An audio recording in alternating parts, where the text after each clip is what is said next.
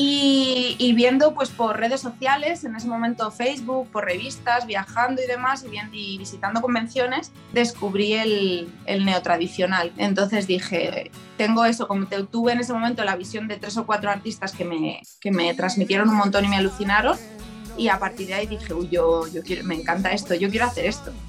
Y, a machacarlo, nada más a machacarlo y a venderlo, porque al principio lo que más cuesta cuando ya empiezas a hacer algo es que la gente te pida otra cosa completamente diferente. Ese cambio, esa transición es la más, la más difícil.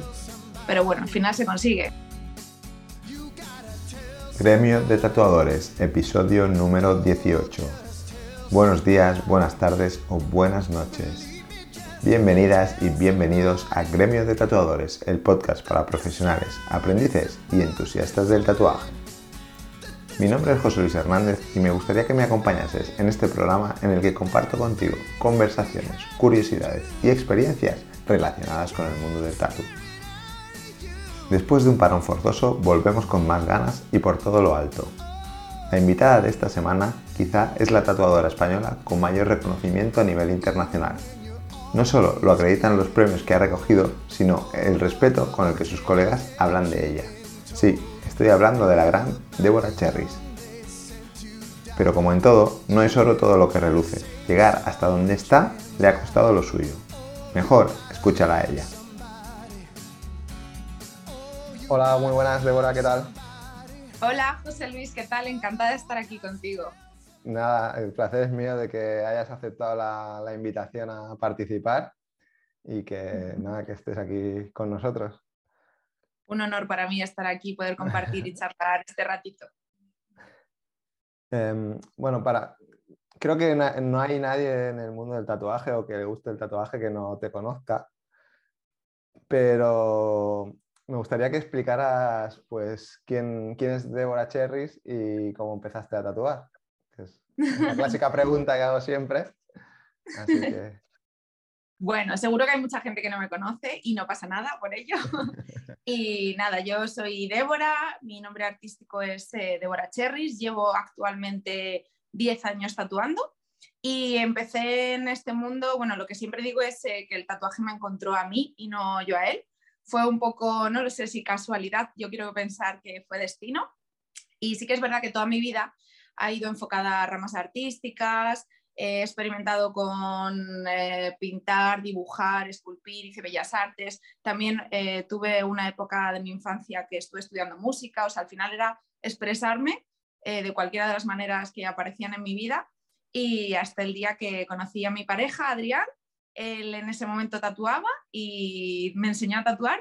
Dejé lo que estaba haciendo en ese momento, que era, bueno, trabajaba de decoradora, fíjate, nada que ver. Y... en parte sí, ¿no? parte. Eh, bueno, era como una salida, terminé de estudiar y me ofrecieron esto y dije, bueno, oye, pues algo artístico es, por lo menos algo de diseño, algo así, pero nada, nada, nada que ver, nada que ver. y muy agradecida con el cambio, la verdad. Has comentado que hace 12 años ya, ¿no? Que lleva 10 años, perdona, desde el 2012 que tengo aquí apuntado. Así que una, una trayectoria ya bastante, bastante larga. Em, ¿Recuerdas cómo fue tu, primer tatu o a quién fue tu primer tatu? Yo creo, madre mía, para, como para olvidarlo, sí, sí, desde luego. De hecho, tiene mucho que ver con, mi nombre artístico. Eh, fueron, tatué unas cerezas a, mi pareja. Estuve como año y medio, dos años de aprendiz con él, pero sin coger una máquina. Em, estaba eso, compaginando mi trabajo, mis estudios y aprendiendo un poquito a tatuar, pero hasta que él no estuvo completamente seguro de que yo ya estaba preparada y capacitada para hacer mi, primer tatuaje, no me dejaba. Yo quería, yo quería, decía, yo quiero tatuar ya y me decía, todavía no. Montaba, desmontaba máquinas, hacía los, es que limpiaba las salas, quitaban, me llevaba con todos sus amigos que eran tatuadores a estudios profesionales, a que estuviese con ellos. Y hasta que llegó un día en el que me dijo, vale, ya estás preparada, me vas a tatuar. Y madre mía, y le, tatué yo a él unas cerezas y él a mí las mismas. Y el día que tuve que elegir un nombre artístico, pues Débora Cherries y hasta el día de hoy. Genial, qué guay, porque era otra de las preguntas que, tenía para hacerte, que de dónde venía el, nombre artístico, pero bueno, eh, mira, ya dos pájaros de un tiro.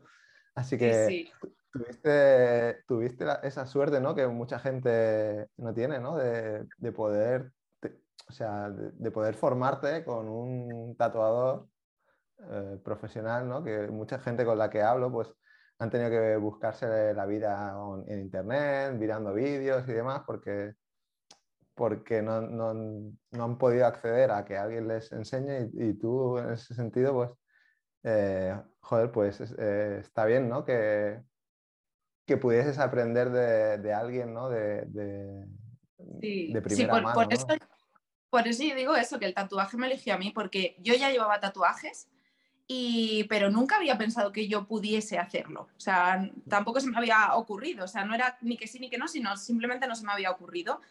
Y fue en el momento en el que conocí a mi pareja cuando él me, presentó este mundo y, y, me dijo, tú puedes hacer esto. Entonces fue él el que creyó en mí, él el que me dio la oportunidad, me enseñó. Sí que es verdad que mm, él, por ejemplo, lleva formando parte del mundo del tatu desde que tenía 18 años. O sea, él lleva una trayectoria larguísima. Eh, fue tatuador, pero cuando él tatuaba, que ya de hecho me enseñó, me dejó el legado y, lo dejó hasta el día de hoy. Él ya, ah, no tatúa. Mm. sí, sí, me dejó el legado, total. Era, era muy diferente. Antes los tatuadores, a lo mejor es como comparar una profesión eh, artesana con artística, por así decirlo, eh, sin desprestigiar y sin quitar mérito. Pero sí que es verdad que antiguamente los tatuajes se elegían de un libro de, de flashes eh, y era más lo que es la técnica del tatuaje, cosa que ahora eh, hemos venido muchas personas ya de ramas más artísticas en las cuales em, el, crear un tatuaje implica eh, crear un, diseño único y exclusivo para cada cliente. Entonces ya no es tanto solamente aprender la técnica del tatuaje, sino saber expresar, saber adaptar lo que el cliente quiere a tu estilo y encima tener un, un estilo propio por el cual se te reconozca. Entonces, eh, creo que ahí ha habido como una, variante y una evolución dentro de este, de este, mundo y por eso ahora hay la cantidad de estilos que, se reconocen hoy en día, que hay infinidad y los que nos quedarán por, por aprender y por descubrir.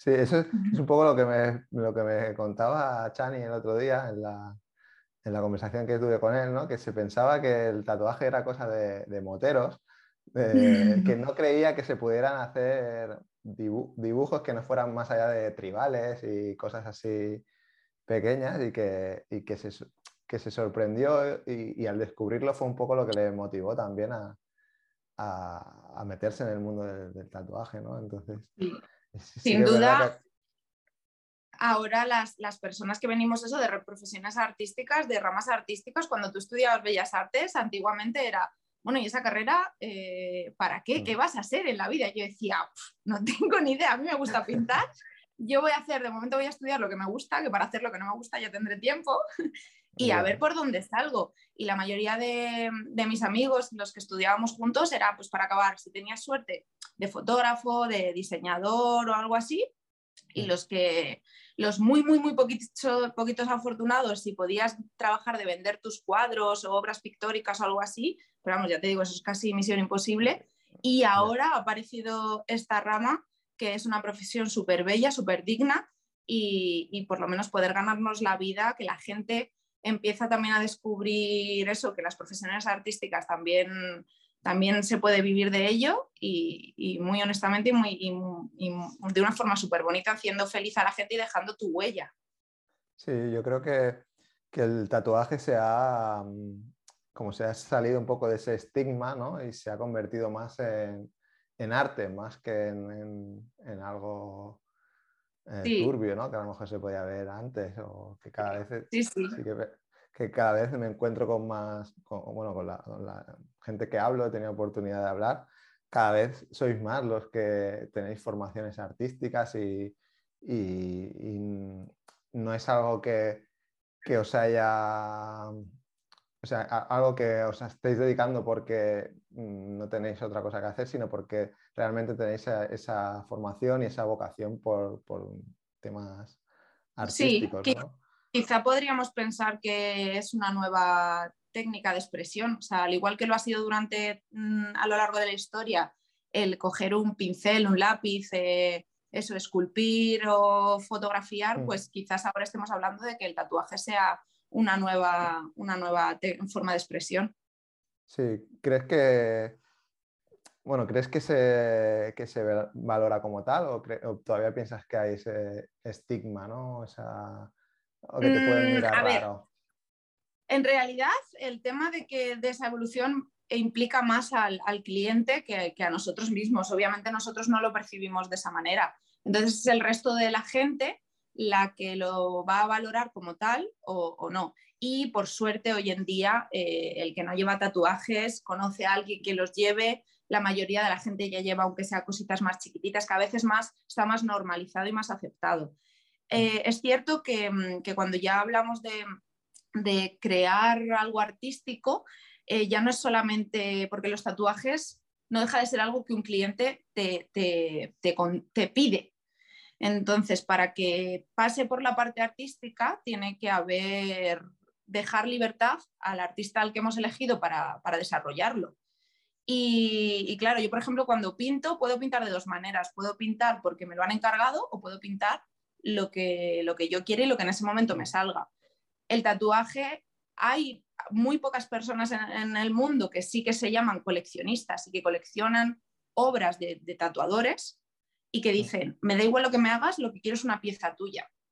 Pero hay que reconocer que a día de hoy todavía eso no es lo, normal. La gente todavía no colecciona obras de, de, arte de un tatuador, lo que coleccionan son tatuajes, pero que para ellos tienen su significado, que también es algo súper bonito. Entonces quizás eh, lo bonito está a lo mejor en el equilibrio ¿no? de entre ambas mm. partes. Sí, sí, sí. Poco, eh, claro, sí que es verdad lo que tú dices, que, que el cliente te da sus, sus, directrices, pero yo creo que, que a, gente como tú, así tan reconocida ya, el cliente que, que viene a buscar ya os, da cierta libertad, ¿no? Porque confía ya en vuestro, en vuestro trabajo y sabe que, que vais a, hacerlo bien, ¿no? Entonces, eh, eh, mm, yo creo que en esa, eh, tenéis esa ventaja con respecto a, otros tatuadores, ¿no? Que a lo mejor, pues, mm, el cliente les marca más, ¿no? Le dice, quiero esto y, he mirado en internet y quiero esto. Y, claro. y en tu caso, por ejemplo, supongo que, pues, que el cliente te dice, me gustaría tal, pero que tú al final eres la que la que tiene que buscar la inspiración o, captar esas ideas que el cliente te, da y, crear algo de... Al, final, yo creo que también eso depende también de cada persona porque no deja de, el tatuaje no deja de tener una parte comercial. Entonces, a mí nunca me ha resultado excesivamente difícil el, el llegar a este entendimiento y el hacerle ver a la persona que me escribía para tatuarle, el hacerle ver que cuanto más libertad me diese, mejor iba a ser el tatuaje. Que al final yo a mis clientes, a los que tienen a lo mejor que sobre todo que son sus primeros tatuajes, que no saben muy bien cómo va esto y tal, yo les digo, mira, tú me tienes que contar tu historia. Y con esa historia yo voy a intentar hacer el tatuaje más bonito posible, porque cuanto mejor sea el tatuaje, mejor para ti y para mí. O sea, al final yo lo que quiero es que cuando tú enseñes esa, esa pieza mía, que se reconozca que es mía, número uno, que por eso eh, me has elegido entre la cantidad de, artistas que hay. Y segundo, porque yo quiero estar orgullosísima. O sea, yo quiero que se me infle el pecho cuando tú digas, eso me lo ha hecho Débora, que a mí se me infla el pecho y diga, jolín, eso lo he hecho yo, ¿eh? Entonces, y la mayoría así, lo, así lo entienden y sí que es cierto que, que tengo la suerte de que me dan muchísima, muchísima libertad. También luego hay que guiarles, hay que hacerles entender que un tatuaje tiene que, adaptarse anatómicamente al cuerpo, eh, hay ciertos colores que pueden lucir más en unas pieles que otras, combinar con los tatuajes que a lo mejor ya llevan. Entonces ahí entra la parte, tu visión, porque todos tenemos la visión dentro de nuestra cabeza, el saber transmitirla y el saber explicársela al cliente eh, y que ellos entiendan que es por su bien, no porque yo imponga o yo diga, no, es que como yo soy la artista, yo te digo que esto es así, punto. No, hombre, hacérselo, explicarlo bien, hacerlo entender y, ellos salen encantados. Claro. tienes un estilo así bastante bueno, peculiar o bastante identificativo, ¿no? que, se, que se asocia con, contigo. ¿Cómo, ¿Cómo has ido llegando hasta ese estilo? ¿Es algo que tenías claro o, o fue... Yo creo que, no sé, bueno, me imagino que ahora será también más diferente cuando empiezas a tatuar, lo que quieres es eso, tatuar y evidentemente aprendes, en mi caso, haciendo de todo para descubrir realmente en qué es lo que te quieres centrar. Primero empiezas a hacer cosas bastante sencillitas para aprender una técnica, o sea, cosas que te permitan desarrollar la técnica. Cuando poco a poco vas evolucionando en esa técnica y mejorando en esa técnica, te permite ya hacer cosas con mayor dificultad. En mi caso, cuando empecé, eh, aparte de hacer pues eso, los típicos nombres, maorís, eh, cosas mm, sencillitas, elegí el realismo en blanco y negro, aquí donde me ves, porque como yo venía de estudiar bellas artes y yo pintaba con lápiz a carboncillo, era como lo más fácil para mí pasar de, eso, de pintar con carboncillo y sobre papel a la técnica, a llevarla al, tatuaje. Pero me di cuenta de que mm, en muy, muy, muy poco tiempo, pero en meses, me sentí muy frustrada artísticamente, porque veía que lo que al final era una técnica que considero también muy difícil, no me permitía crear. Y yo lo que quería era dibujar y crear diseños propios de la nada. O sea, no, no simplemente coger una fotografía y, hacer la tatu, que evidentemente ahora eso tampoco es así. O sea, ahora mismo crean los, eh, tatuadores de realismo y artistas de realismo crean composiciones, pero en el momento en el que yo empecé hace 10 años, eso no era así, se cogía la foto, a mano se sacaba el, el stencil y, tenía que ser lo más parecido a esa fotografía. Y, y, viendo pues por redes sociales, en ese momento Facebook, por revistas, viajando y demás, y, y visitando convenciones, descubrí el, el, neotradicional, que es como una fusión entre el tradicional, pero con más detalle, más colores eh, y además un estilo muy amplio que puede llevarte, o sea, dentro del neotradicional yo considero que puedes llevarlo más hacia el realismo, más hacia el tradicional, que se puede hacer de todo, puedes hacer figuras masculinas, femeninas, eh, animales, flores, lo, muy amplio. Entonces dije, tengo eso, como te, tuve en ese momento la visión de tres o cuatro artistas que me, que me transmitieron un montón y me alucinaron, y a partir de ahí dije, uy, yo, yo quiero, me encanta esto, yo quiero hacer esto. Y, a machacarlo, nada más a machacarlo y a venderlo, porque al principio lo que más cuesta cuando ya empiezas a hacer algo es que la gente te pida otra cosa completamente diferente. Ese cambio, esa transición es la más, la más difícil. Pero bueno, al final se consigue. El que quiere, el que, el que, el que de verdad lo intenta. imagino que, que, es complicado, ¿no? Eso de, decir, decir o tener que decir al cliente, no sé si dijiste muchas veces que no, porque se te iba de, o sea, porque querías centrarte en, el, en tu estilo y, querías dejar de hacer otros trabajos o, Mm, yo no soy de decir que no, prácticamente nunca. No ser, o sea, digo que no si considero que no soy la persona indicada para hacerlo o que hay otra persona dentro de mi círculo tal que, que lo puede hacer mejor. Entonces, eh, yo lo que hacía tampoco tenía, claro, esto estamos hablando de que yo a lo mejor llevaba seis meses tatuando. Mi cambio, mi transición fue, ya te digo, empezar a hacer realismo y a los seis meses así yo dije, uff, esto no, no, es lo mío, quiero hacer otra cosa. Entonces yo lo que no tenía tanto volumen de trabajo para decir que no, seguí haciendo lo otro, mm. pero lo que sí que empecé a hacer fue diseños disponibles para vender lo que yo quería hacer y trillar a todos mis amigos y tatuarles a todos diciendo, quiero hacer esto nuevo, déjame tu piel, ven aquí, ven aquí que quiero hacer esto. Y una vez que tú ya empiezas a mostrarlo, al final la gente es difícil que confíen en ti para eh, que, te permitan hacer algo que no han visto. Pero en el momento en el que lo ven, en el momento en el que tú ya les enseñas, oye, que mira, esto va a quedar así, soy capaz de hacer esto, ya poquito a poco esto es una pelota y va girando y una rueda y cada vez más grande. Claro, es, eso, ¿no? Que hasta que alguien lo ve y se, o, empiezan a asociar ese estilo contigo, ¿no? Que la gente ya pues imagino que alguien que quiera hacerse un, hoy en día, la gente que quiere hacerse un realismo blanco y negro, pues no, no, no te va a preguntar a ti. Y al final, la gente que te pregunta es porque sabe tu estilo y quiere algo que, que, sea lo, que tú haces, ¿no? Entonces. Eh, sí, por norma, por norma, general sí. Hay, hay, veces que te preguntan, ¿eh? hay veces que sí que te dicen, o... pero también es eso, muchas veces la gente que nos pregunta, no todo el mundo tiene por qué entender de tatuaje. Para eso estamos nosotros también, para explicarles y decirles, pues mira, esto es como, yo siempre pongo el ejemplo de los, de los cocineros, de los chefs. Esto es como si yo me he pasado 10 años de mi vida estudiando para ser cocinero profesional de sushi y tú me estás pidiendo que te haga un, plato italiano Pues te lo puedo hacer, sí, pero no igual de bien que el que lleva 10 años estudiando cocina italiana. Pues esto es un poco así. En el momento en el que ellos lo entienden y dicen, ah, claro, pues tienes razón, oye. Cada uno hay que, que, educarle, bueno, educarle o enseñarles que cada uno tiene, que, que, cada estilo tiene su tatuador, ¿no? O que cada, Eso cada cosa a su sitio. ¿Y cómo decidiste abrir tu propio estudio? Porque supongo que empezaste tatuando con tu pareja, ¿no? Con Adri.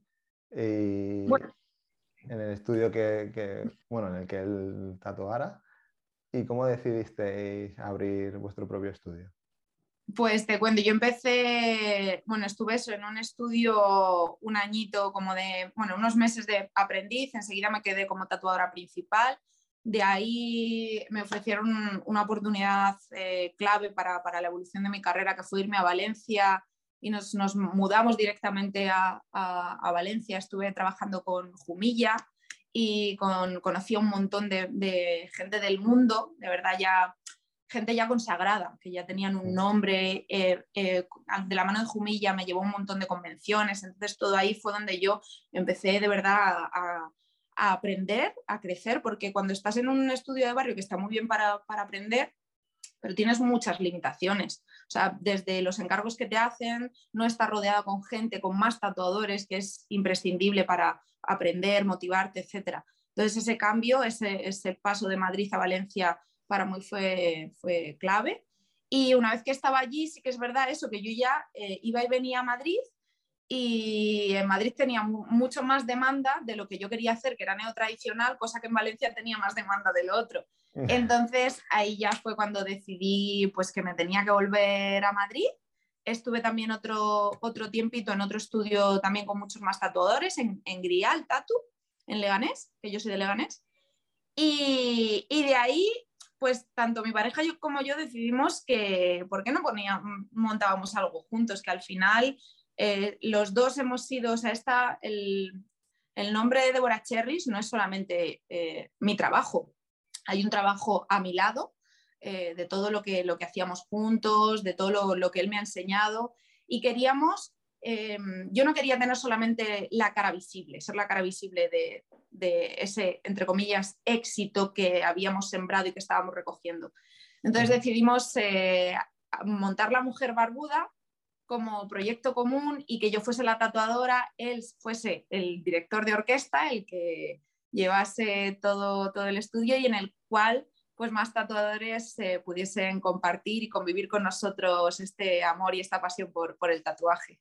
Hmm. Ahora hace, bueno, hace relativamente poco, ¿no? Que, que, sabéis, que os habéis trasladado a, a un estudio más grande, imagino, mucho más bonito, mucho más grande por lo que he podido ver. Así que nada, felicidades por ese, por seguir queriendo avanzar, ¿no? Que supongo que, que cuando tienes un estudio pequeño, pues quieres seguir eh, lo que tú dices, seguir eh, conociendo gente o, dando la posibilidad que más gente venga a tu estudio a tatuar. Eso es. Eh, bueno, me parece que Eso es también eh, en el enfoque, supongo, en el enfoque de enseñar a alguien, o sea, de, tener aprendices, ¿no? Como en el caso de, de Oreca, supongo que tener un estudio más grande también te da esa, esa posibilidad. Y supongo que también a la hora de, que, de, haber tú em, sido aprendiz, ¿no? Como que está más receptiva a, tener a gente, o sea, es que no sé cómo explicarlo para que se me entienda, como el hecho de haber sido aprendiz, ¿no? de haber pasado por ahí, como que te es más fácil dar esa oportunidad también a gente para que pueda venir a tu estudio a... Pues sí, te cuento un poquito. Mira, nosotros montamos eso, La Mujer Barbuda en Getafe, era un estudio súper chiquitito, tenía tres cabinas, era tampoco aspirábamos a nada más, demasiado, con estar nosotros dos y fíjate, ya para nosotros se nos quedaba grande. Enseguida se unió a nuestro equipo Start, que mm, mi compañera Esther, bueno, somos compañeras desde la universidad, Ella ha sido una de las primeras personas, junto con Adri, que creyó en mí, que me eh, llevaba, mm, venía conmigo a las convenciones, se dejaba tatuar por mí. De hecho, lleva eso, toda mi evolución en su cuerpo. Y ella también tatuaba y entonces en cuanto montamos La Mujer Barbuda fue, estuvo clarísimo que, tenía que incorporarse con nosotros y, y devolverle ese favor y, creer nosotros en ella em, para eso, para crecer artísticamente y entrar en este mundo. Pero sí que es verdad que al cabo de los, estuvimos en Getafe cinco años, se nos empezó a quedar muy pequeño el estudio. Nosotros ya empezamos a viajar mucho, a movernos por un montón de convenciones nacionales, internacionales. tenemos, por suerte, muchísimos amigos que querían visitarnos, que querían venir a nuestra tienda y, claro, no teníamos espacio, no teníamos sitio. Aparte de, nosotros, teníamos más tatuadores residentes, a veces teníamos que como que compaginar que ellos viajasen a otros sitios para traer invitados de fuera, era, era complicado.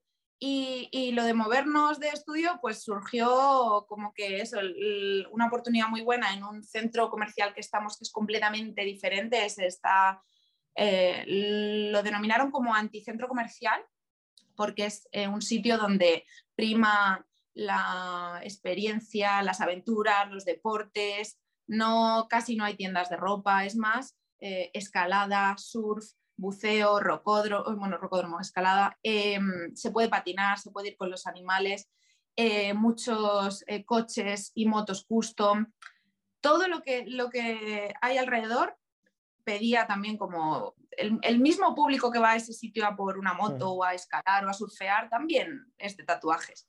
Y, decidimos dar el, paso y montamos un, espacio que ahora mismo son siete cabinas. Y, y, ha sido duro porque entre medias ha estado la pandemia, bueno, entre medias a los tres meses de abrir nos pilló todo esto.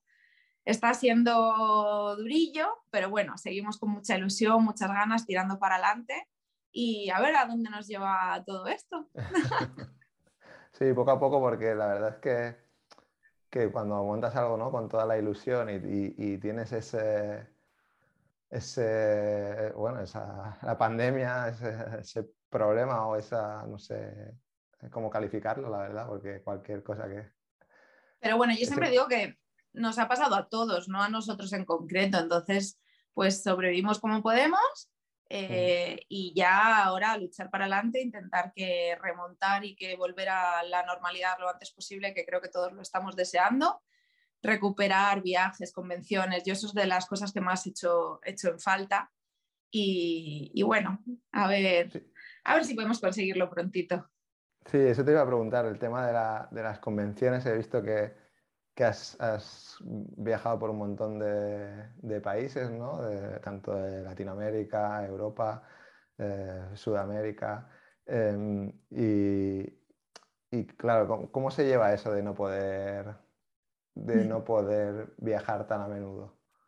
Pues yo ahora fatal, fatal. De hecho, en cuanto abrieron fronteras en junio del año pasado, yo me cogí un avión y nos fuimos a Costa Rica. Ahí fue de vacaciones, no era, no era nada de trabajo, pero necesitaba viajar y, lo estoy llevando muy mal porque hemos tenido que cancelar un montón de viajes, un montón de convenciones que, que al final encima por culpa de todo esto eh, seguramente no se harán en, en, un tiempo cercano. Convenciones, las mejores convenciones del mundo estaban consideradas como París, Londres, eran eventos eh, donde eh, artistas de todo el mundo eh, se juntaban y, claro, para mí, o sea, era un alimentarme, nutrirme eh, de otro, de, gente a la que admiro muchísimo, que no tengo oportunidades normalmente de estar con ellos, convivir.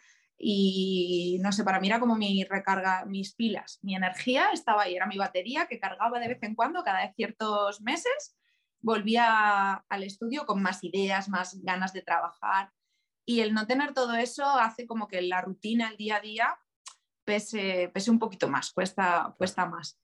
Entonces, pues eso, con muchas ganas de, de, volver a, de volver a ello, la verdad. A lo mejor no con tanta intensidad, porque sí que es verdad que llega un momento que cuando lo tienes que hacer tan a menudo, no lo disfrutas tanto. O sea, al final es, es como muy idílico el decir, qué bien, estoy todo, todos los días fuera de, de casa, pero cuando tienes que hacer, yo llegué a hacer cuántos, llegué a, llegamos a coger 28 aviones, creo, en un año, algo de eso. Él estaba, de, lo que de verdad necesitaba era estar en mi casa. Pues eso, al final encontrar un equilibrio de ni tanto ni, ni tan calvo. Claro, hacer, seguir viajando, pero a lo mejor no con tanta intensidad y disfrutarlo, disfrutarlo más.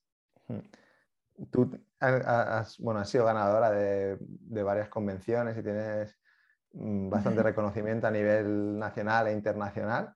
¿Cómo se lleva esa, cómo se lleva la fama?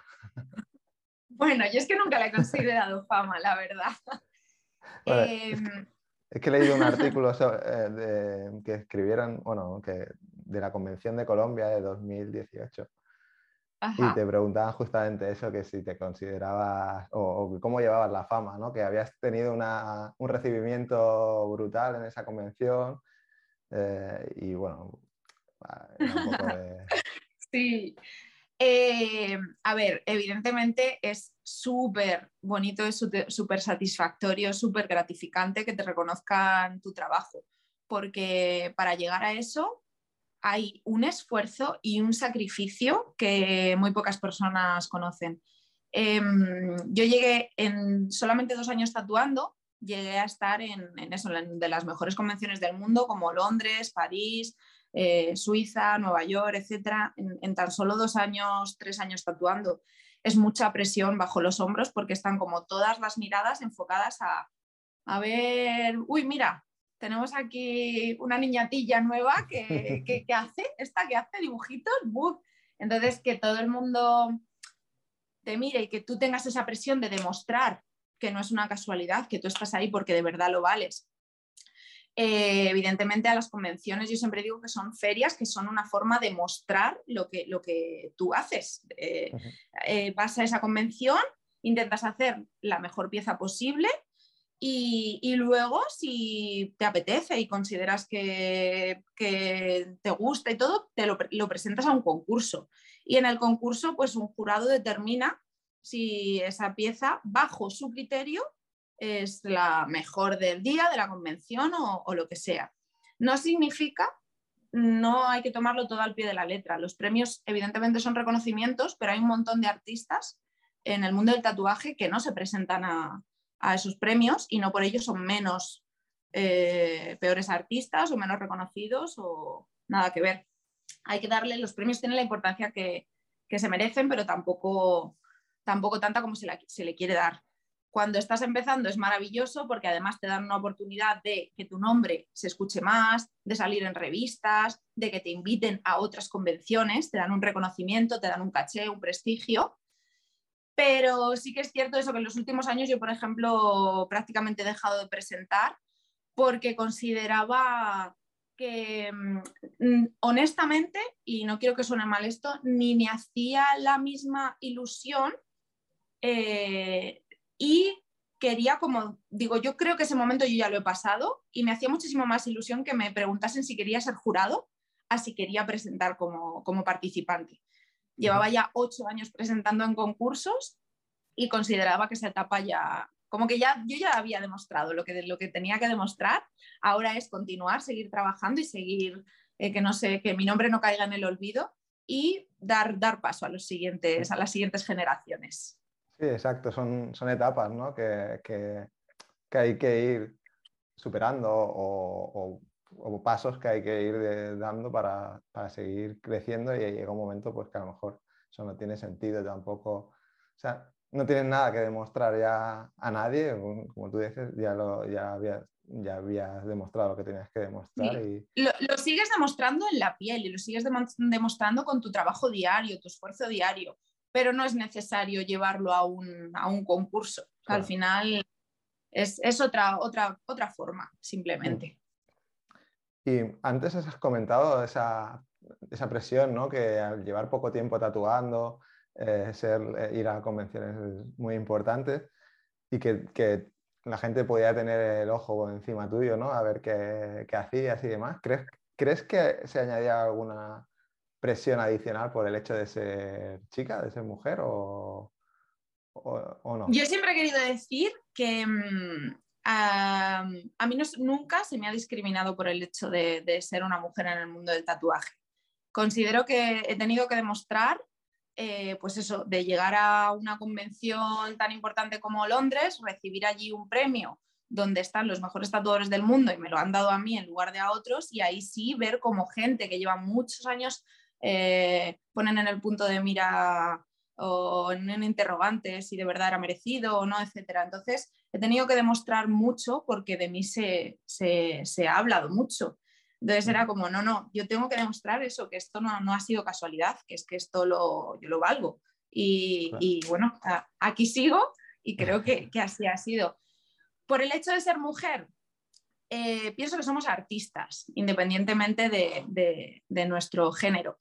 Pero quizás hace, hace, años sí que es verdad que a lo mejor, no lo sé, eh, no tengo el otro punto. O sea, no sé si hubiese sido un hombre, hubiese tenido que demostrar menos. Quiero pensar que no. Pero sin duda siempre digo que, y agradezco a las mujeres eh, anteriores a mí, por ejemplo, en el caso en España, siempre menciono Laura Juan, eh, es una artista fenomenal, consagradísima en, el mundo del tatuaje. Seguramente ella sí que, sí que lo pasó mal y gracias a, toda esa transición que tanto ella como otras, otras mujeres hicieron, nosotras lo hemos tenido muchísimo más fácil. Entonces, yo creo que esa pregunta a lo mejor habría que hacérsela a las, a las que empezaron antes. No, te lo preguntaba porque sí que he hablado con, con otras chicas, ¿no? Y, me han hablado de, de que ellas mismas se, ponían esa presión encima, ¿no? De decir, yo sé que lo hago bien, pero encima de hacerlo bien tengo que demostrar que lo hago bien para que, para que la gente confíe en mi trabajo o, lo Yo en, mi caso personal, y no dudo que, haya otras, otras versiones, en mi caso personal siempre digo que, no, que por suerte nunca he tenido la sensación de que por ser mujer me hayan eh, desprestigiado tal. A ver, pues eso, personas, yo que sé, machistas o gilipollas hay en todos los lados, pero, pero no en concreto, no es como algo genérico que haya dicho, pues sí, mira, eh, en mi caso no. Y mm. siempre he estado rodeado, eh, al final, cuando yo empecé sí que es verdad que era un mundo mayoritariamente masculino, sigue siendo, sigue siendo masculino, pero no tanto como antes, cada vez hay un porcentaje más elevado de, mujeres artistas, pero, pero no, yo siempre he estado rodeada de hombres y siempre me han hecho sentir como uno más, así que no, no puedo decir lo contrario. Eh, genial, eh, así debería ser, ¿no? Siempre es como, bueno, no, sois artistas y al final eh, os tienen que valorar como artistas y no como independientemente del género ¿no? o, de, otras cosas. A nivel de redes sociales, imagino que, que, te escribirá un montón de gente, ¿no? te enviarán un montón de mensajes. Eh, no sé si tienes mucho, mucho hater o, o cómo, lo, cómo lo afrontas, cómo lo llevas. Bueno, en los últimos años yo paso bastante de las redes sociales, estoy muy vaga, no sé, lo, todo desde que han cambiado todo el tema de algoritmos, etcétera, etcétera, em, le dedico muchísimo tiempo a, mi trabajo. Al final yo contesto, llevo toda mi agenda, contesto cada uno y todos los, mensajes, los mails que recibo. No tengo asistente, entonces son las horas que dedico al tatuaje, las horas eh, previas para diseñarlo, más todas las horas de eso, de contestar mensajes, etcétera y no le quiero dedicar más tiempo a una red social. Tengo la suerte de que en su momento cuando empezó, sobre todo por ejemplo Instagram, eh, crecí mucho, pues eso por el hecho de viajar, de ir a convenciones, etcétera, crecí mucho de seguidores y eso no deja de ser una herramienta para conseguir trabajo. Eh, ahora mismo, por, por suerte, pues tengo trabajo y no necesito dedicarle más tiempo. El día que no sea así, pues a lo mejor invertiré más tiempo o eh, pagaré a alguien para que me lo haga porque yo creo que, sería incapaz de dedicarle las horas que ahora mismo exige el, estar ahí al pie del cañón con, el tema de redes. Y, pues creo que no tengo muchos haters, que habrá gente que, no le caiga bien, pues oye, no se le puede caer, no se puede caer bien a todo el mundo, pero soy una persona que me considero que voy mucho a mi bola, creo, intento hacer eh, mi trabajo lo mejor posible, lo mejor que puedo. Intento ser mejor persona cada día, tratar a mis clientes eh, como me gustaría que me tratasen a mí, ni, más ni menos. Y bueno, evidentemente cuando estás en, una, en, una tesitura en la que la gente te conoce, pues todo el mundo habla. A veces bien, a veces mal, a veces no tan mal, la importancia que, tú le quieras dar a, esas cosas. Así que yo me quedo con, me importa lo que, lo que opine la gente que, quiero y que valoro y que respeto. El resto, bueno, pues ya está. El que quiera conocerme, que me conozca. Claro, cada uno tiene, o sea, al final no puedes, lo que tú dices, no puede gustarle a todo el mundo. Es imposible. Y, es agotador intentar hacerlo. Eh. Claro.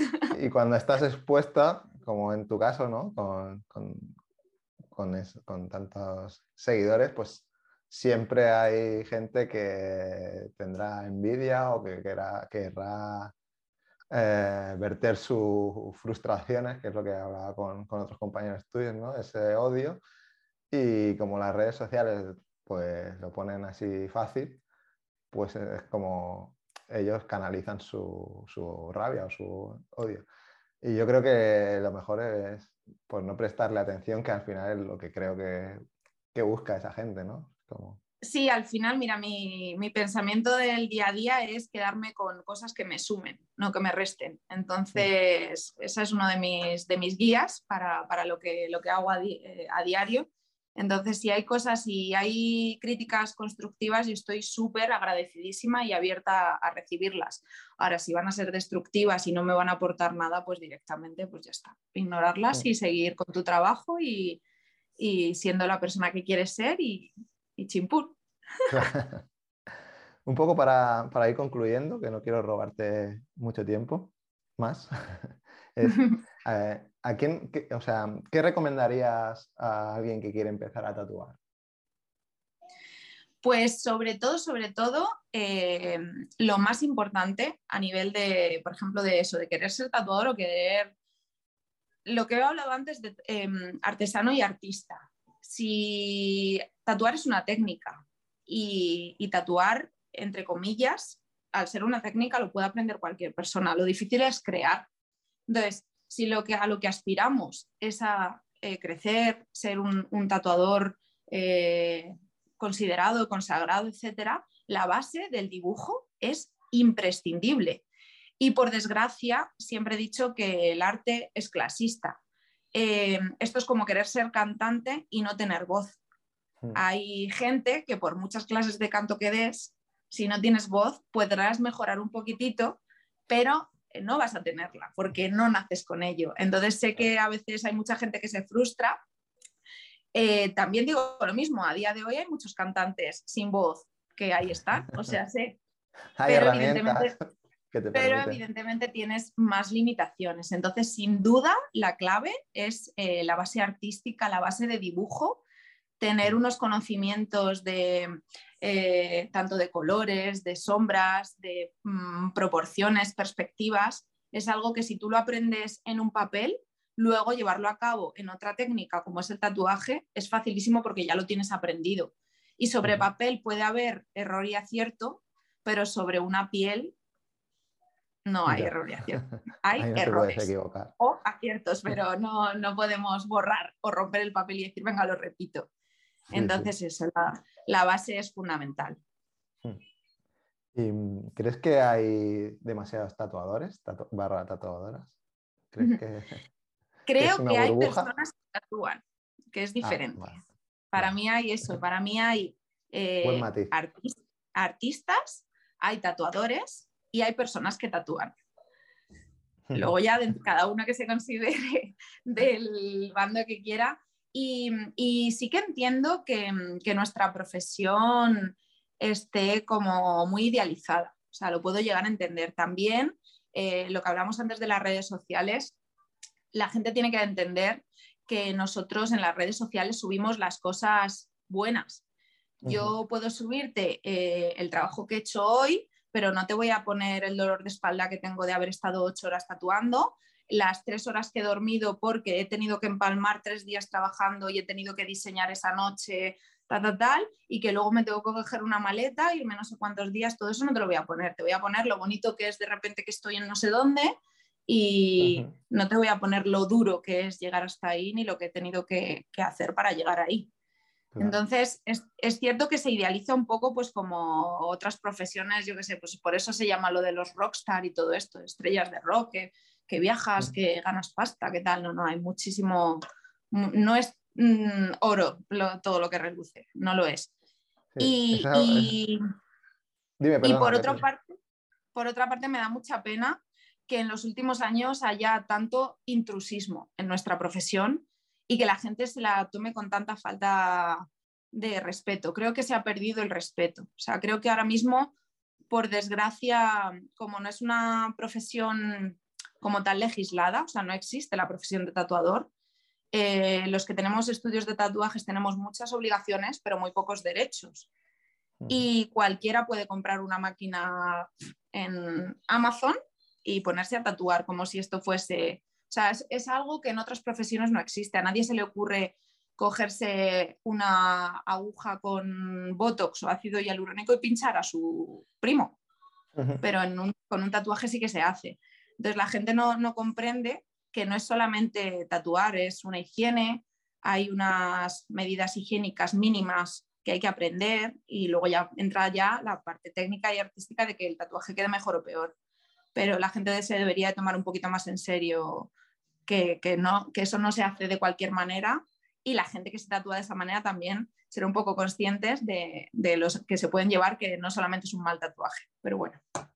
Sí, bueno, ahí al final hay, eh, hay gente para todo y, al hilo de lo que tú comentabas, ¿no? De, em, de... A ver, me he perdido.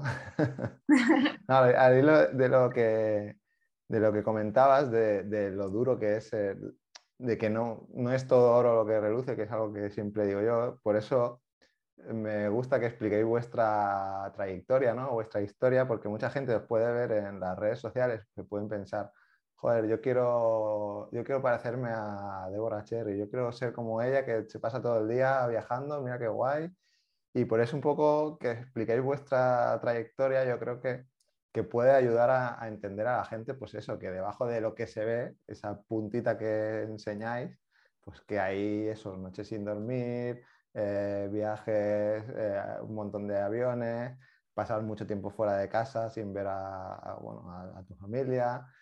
Sin tener días libres, ni vacaciones, ni ir a cumpleaños de tus colegas. Exacto, todo eso que no se ve, ¿no? Que, que, la gente solo nos fijamos en lo guay, en la pasta que se gana, en cuánto viaja. No, eh, igual, y, la, y la pasta que invertimos, o sea, porque al principio es eso, o sea, cuando empiezas a viajar para ir a las convenciones y todo, o sea, al final, eh, cuando empiezas, esto es una inversión de tiempo, dinero y vida, o sea, al final, si le tienes que dedicar tu vida, o sea, tu vida va a ser tatu, tatu, tatu, o por lo menos así fue conmigo, o sea, era todo, te levantabas, tatu, piensas en tatu, te acuestas, tatu, durante todo el día, tatu, y todo era eso. Y al final, pero yo siempre digo también eso, que lo que siembras, lo recoges. Tú pones tu semillita y vas regando esa planta y vas cuidándola día a día, todos los días, todos los días. ¿Qué pasa? Que a los años, años, entonces empiezas a recoger frutos, pero a los años de ese esfuerzo y de esa dedicación. No, es, no es así. Ahora, como vivimos en la época de la inmediatez, ¿no? que queremos resultados rápidos, ¿no? Es como, bueno, la gente, yo creo que no, o que no somos conscientes ¿no? De, que, de que los resultados hay que perseguirlos, ¿no? O eso, sembrar, sembrar, sembrar hasta poder... Sí, bueno, yo, mira, lo comparo, lo comparo siempre mucho con la música. Hay mucha gente que eso, que se hace famosa por una canción, pero luego que no se la vuelve a escuchar. Entonces ahí es donde nosotros tenemos que elegir si queremos ser ese artista que pega el pelotazo y que, que ya está, o queremos ser eh, unas leyendas y que 20 años después o 30 años después se sigan escuchando nuestras canciones. Así que... sí, sí. Em, porque tú te has planteado en algún momento dejar de tatuar o no? Eh, yo tengo un proyecto de futuro de dejar de tatuar, sí. Em, el, mundo del tatu es muy, muy, muy exigente y a nivel físico, a nivel mental, eh, sí que es verdad que cada vez, al final es eso, yo le he dedicado tanto que poquito a poco voy bajando el ritmo. O sea, yo ya estoy, eso, es como si, si fuese una ola, entonces son mareas, van y vienen. He estado en unas olas, tal, y ahora estoy como eh, después de todo esto que ha pasado, también a nivel anímico, mental, eh, necesito como bajar el ritmo de trabajo y dedicarle más tiempo a, pasiones que yo tenía de antes del tatu, como es pintar. Entonces, ahora mismo tengo un proyecto de dedicarle un poquito más de tiempo a volver a pintar y, sacar esa, esa, rama artística. Y si pudiese, mi intención es retirarme con 50 años. Yo con 50 años quiero vivir, no quiero trabajar, quiero vivir. Entonces, pero ¿eh? bueno, eso es idílico. Eso, es idílico. Ojalá que lo consiga, oye. Sí, ojalá, ojalá que lo consigas. Sí, seguiré. Sé que toda mi vida, desde que nací, eh, siempre todo me ha llevado. Antes de saber escribir ya pintaba, o sea, yo me, me retiraré pero seguiré haciendo cosas, aunque sea por, por, amor al arte, porque me apetezca, seguiré haciendo sobre, sobre todo eso, pintando, dibujando, haciendo incluso, ¿por qué no?, tatuando, a lo mejor de una forma más exclusiva, pero no quiero que sea como ahora de tener un horario, de tener una disciplina eh, como, como, cualquier otro trabajo. No, no, no pretendo, no aspiro a que sea así con, a partir de una edad y sobre todo también por eso que mi cuerpo tampoco me lo va a permitir, que al final eh, sí, sí, la edad no acompaña para ninguno, la espalda la tenemos todos machacados, yo tengo epicondinitis, tengo que estar en el fisio cada dos semanas con dolores, entonces, bueno, pues, pues a ver hasta, hasta dónde nos deja el cuerpo. Bueno, espero que, sí, que puedas cumplir tus, metas, Ojalá, ojalá, todavía quedan muchos años para eso, pero bueno. Eh, tengo aquí por aquí apuntado, ¿sigues practicando yoga o qué? Pues no, no, ahora mismo no. Mira, voy saltando de un deporte a otro. Sigo haciendo deporte, que eso ya es todo un logro, porque compaginar el tatu con cualquier otra cosa es, es todo un logro.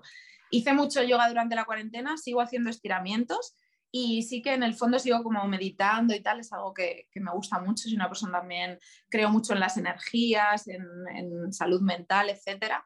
Y he estado una temporada muy larga haciendo, practicando pádel casi a diario y ahora lo he cambiado por el boxeo con música sincronizado. Estoy ahí, termino de tatuar y me voy a mis clases de boxeo a sudar y a echar toda esa energía que tengo dentro.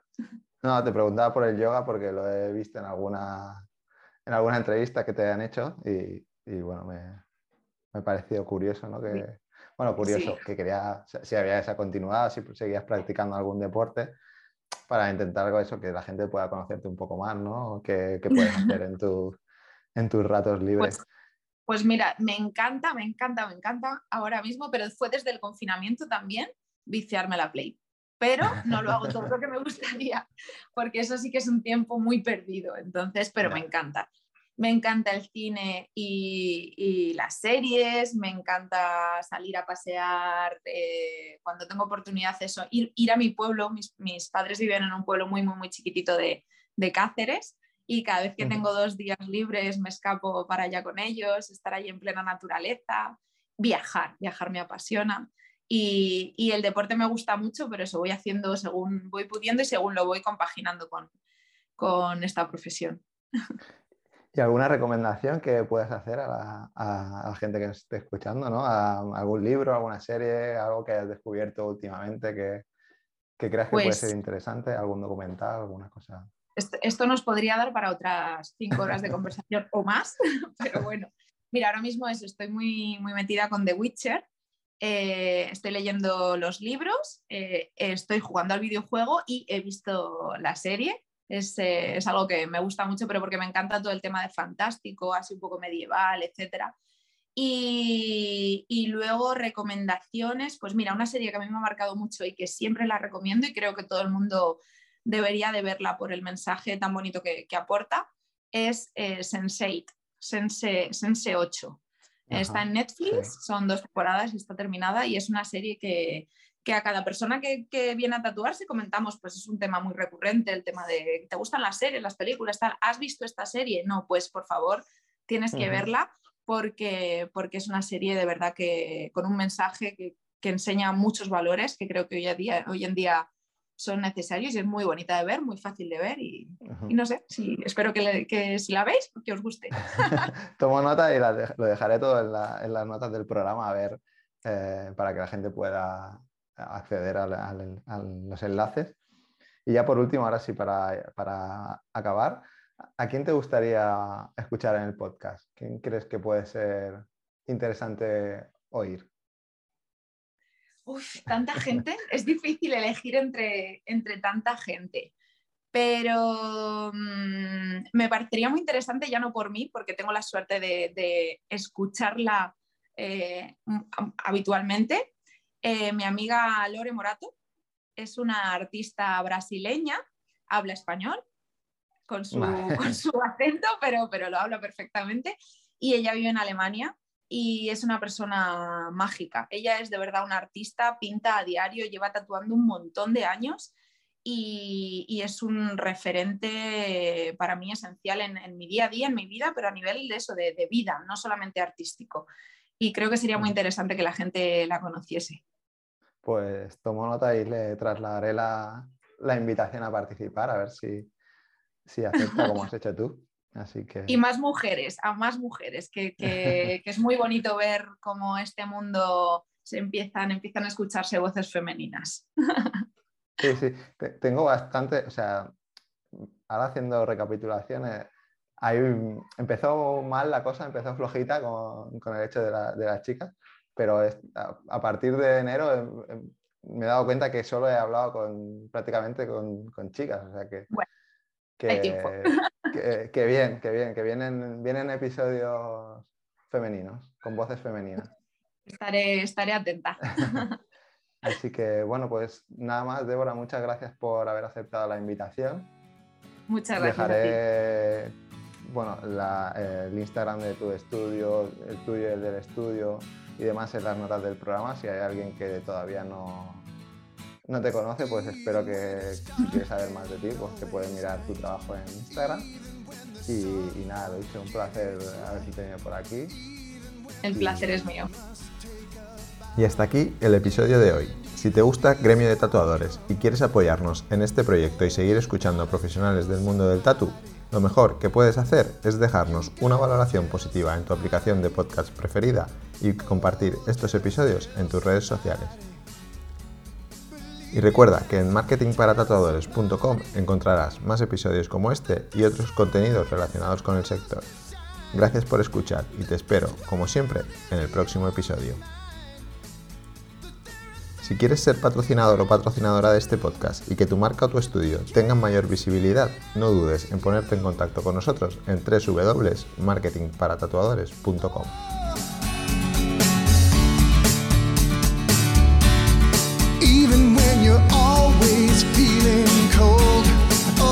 What are the tales that you've been?